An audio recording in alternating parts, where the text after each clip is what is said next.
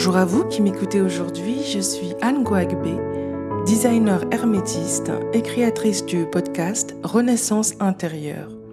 Le podcast qui partage avec les personnes en quête de sens et de leur vocation un nouveau regard sur le processus de renaissance intérieure. Pour cet épisode 2, nous parlerons puissance, imagination et transformation. En un mot, revirement. Depuis le début de ce confinement, de quoi êtes-vous le plus sûr vous concernant? Qu'avez-vous appris de vous? Et surtout qu'avez-vous découvert en vous que vous ne parveniez pas à voir? À titre personnel, je sais avec certitude que la sécurité intérieure, c'est savoir que quand, même quand vous marchez seul en apparence, vous n'êtes pas seul. Certains de nos corps ont accès à des informations subtiles, invisibles, inaudibles et imperceptibles avec nos sens externes, incompréhensibles même avec l'ego.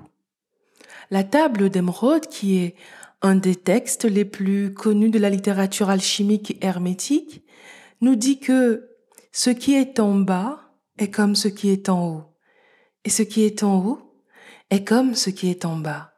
En appliquant du coup ce principe de correspondance au sens, vous découvrirez que si vos sens extérieurs existent, vos sens intérieurs existent aussi.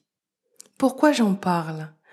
Eh bien parce que souvent, nous écoutons tellement l'extérieur que nous ne pensons pas à la grande bibliothèque qui est devant nos yeux, la vie elle-même votre vie, de la naissance à aujourd'hui, est capable de vous en dire plus sur vous-même, parce qu'elle sait où elle va. Parce qu'en réalité, elle a accès à des informations que vous ne maîtrisez pas. Parce que nous sommes venus au monde avec des informations déjà téléchargées en nous et qui sont disséminées tel un labyrinthe pour nous pousser à les retrouver. Parce que si les réponses sont déjà là, ce sont vos questions qui les ramènent à la conscience. S'autoriser à être, voilà ce qui nous est demandé par la vie. Je ne sais pas ce que vous en pensez, mais j'ai toujours trouvé illogique d'être venu sur Terre sans plan. Et du coup, depuis mes 23 ans, j'évolue avec le monde intérieur. D'où viennent les potentiels, si ce n'est qu'à un moment donné, vous et moi, avons voulu les avoir pour les exploiter une fois incarnés.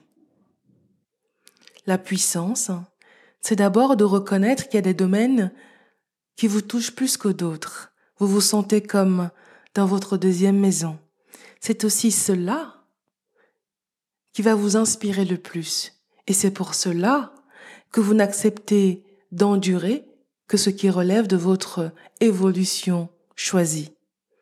La puissance est aussi de reconnaître votre chemin personnel et d'être déterminé à l'incarner. Vous savez que c'est votre vie, que c'est votre voie, que ce processus est indispensable quand vous sortez d'une logique de jugement pour entrer dans une logique de compréhension. Les fameux insights, enseignements à prendre, dépend de votre observation. Au centre de l'expérience, vous ne percevez pas tout. En vous positionnant en observateur, votre regard devient holistique, ce qui est essentiel pour penser différemment, questionner l'expérience et redéfinir votre vision. Là, vous commencez à relier les points. Ces fameux points que Steve Jobs a avec euh, éloquence soulignée dans son discours de 2005 devant les étudiants de l'université de Stanford. Je vous lis un petit extrait. Vous ne pouvez relier les points en regardant en avant. Vous ne pouvez les relier qu'en regardant en arrière. Alors, vous devez croire que les points vont en quelque sorte se relier dans le futur. Vous devez croire en quelque chose, votre instinct, la vie, le destin, le karma, peu importe. Cette approche ne m'a jamais quitté et a fait toute la différence dans ma vie. Le visionnaire américain n'était pas seul à avoir ce sens contre-intuitif de l'observation.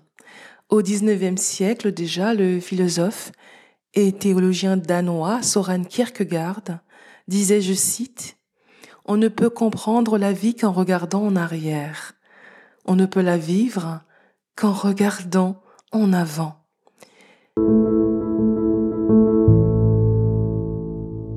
Aussi, si vous ne connaissez pas encore votre vocation, créez un cercle, un mandala, placez les différents sujets que vous pourriez suivre toute une journée sans jamais être fatigué. Vous pouvez rajouter le nom d'une ou de plusieurs personnes expertes sur ce sujet et qui en même temps partagent vos idéaux. Ensuite, demandez-vous quels points communs son sujet, ces sujets pardon, ont ou peuvent cacher. Vous venez de créer avec ce simple exercice votre laboratoire de recherche et de développement impersonnel. Ne jugez aucun sujet. Décidez juste d'y consacrer une heure par jour au moins. Tout sujet qui vous passionne élève votre fréquence vibratoire. Les fréquences les plus hautes sont par crescendo, l'enthousiasme, la passion, la joie, l'amour et la liberté. J'en parle parce que mon expérience me permet de dire que être soi, ça s'apprend par les livres, par les épreuves, par les intuitions, par les synchronicités, par les apprentissages avec d'autres, les formations ou les désinformations, et par euh, la décision que vous prenez de vous choisir. Par ces temps de confinement qui peuvent susciter le doute, des peurs et une incertitude palpable, l'identité intérieure vient en bouclier.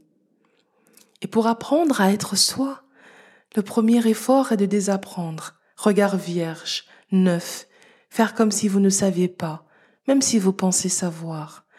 C'est en même temps un effort difficile qui peut illustrer pourquoi, d'après le Harvard Business Review, 10% seulement des gens ont un état d'esprit d'apprentissage. Et si je me fie à mes expériences d'accompagnement de personnes en quête de sens, voire en désamour pour leur quotidien, si je me fie à des rencontres avec 300 euh, personnes dans mes événements ces deux dernières années, je peux dire que ne pas démissionner de soi est ce que les personnes souhaitent le plus. Bien évidemment, je l'ai également vécu. Comment être soi dans un monde qui change? Si vous êtes dans cet état d'esprit, cela montre que vous êtes déjà en contact avec votre intériorité et que vous sentez déjà cet appel de l'intérieur à autre chose de plus grand que soi. Cela montre que vous écoutez votre âme. C'est le ressenti, la passion, la joie, l'enthousiasme, la curiosité qui vous dit si telle action vous sera bénéfique. Parce que vous pouvez entreprendre une action qui sert en réalité à votre processus de transformation et à partir de cette nouvelle étape, vivre une sérendipité. 1700 heures par an, 80 000 heures de notre vie, c'est le temps que nous passons à travailler. Et je voudrais vous inviter à prendre soin de ces énergies renouvelables dans votre vie, dans votre vie professionnelle, dans votre vie tout court. La joie intérieure, l'imagination, la curiosité, la capacité à apprendre, permettent de capter tout revirement à venir. Et donc, de transurfer, pour reprendre le terme du physicien russe Vadim Zeland. En percevant ce revirement, vous entrez dans la maîtrise, sujet du prochain épisode. Ce deuxième épisode touche à sa fin. Merci beaucoup pour votre écoute. Vous pouvez mettre 5 étoiles si vous pensez que ce podcast vous a déjà aidé. Vous pouvez vous abonner également pour rester informé de chaque nouvel épisode. Si vous avez envie de partager ce podcast ou tout simplement de me faire part de euh, des points qui vous ont le plus touché, vous me retrouverez sur euh, Instagram, Twitter et LinkedIn. À très vite pour un nouvel aparté.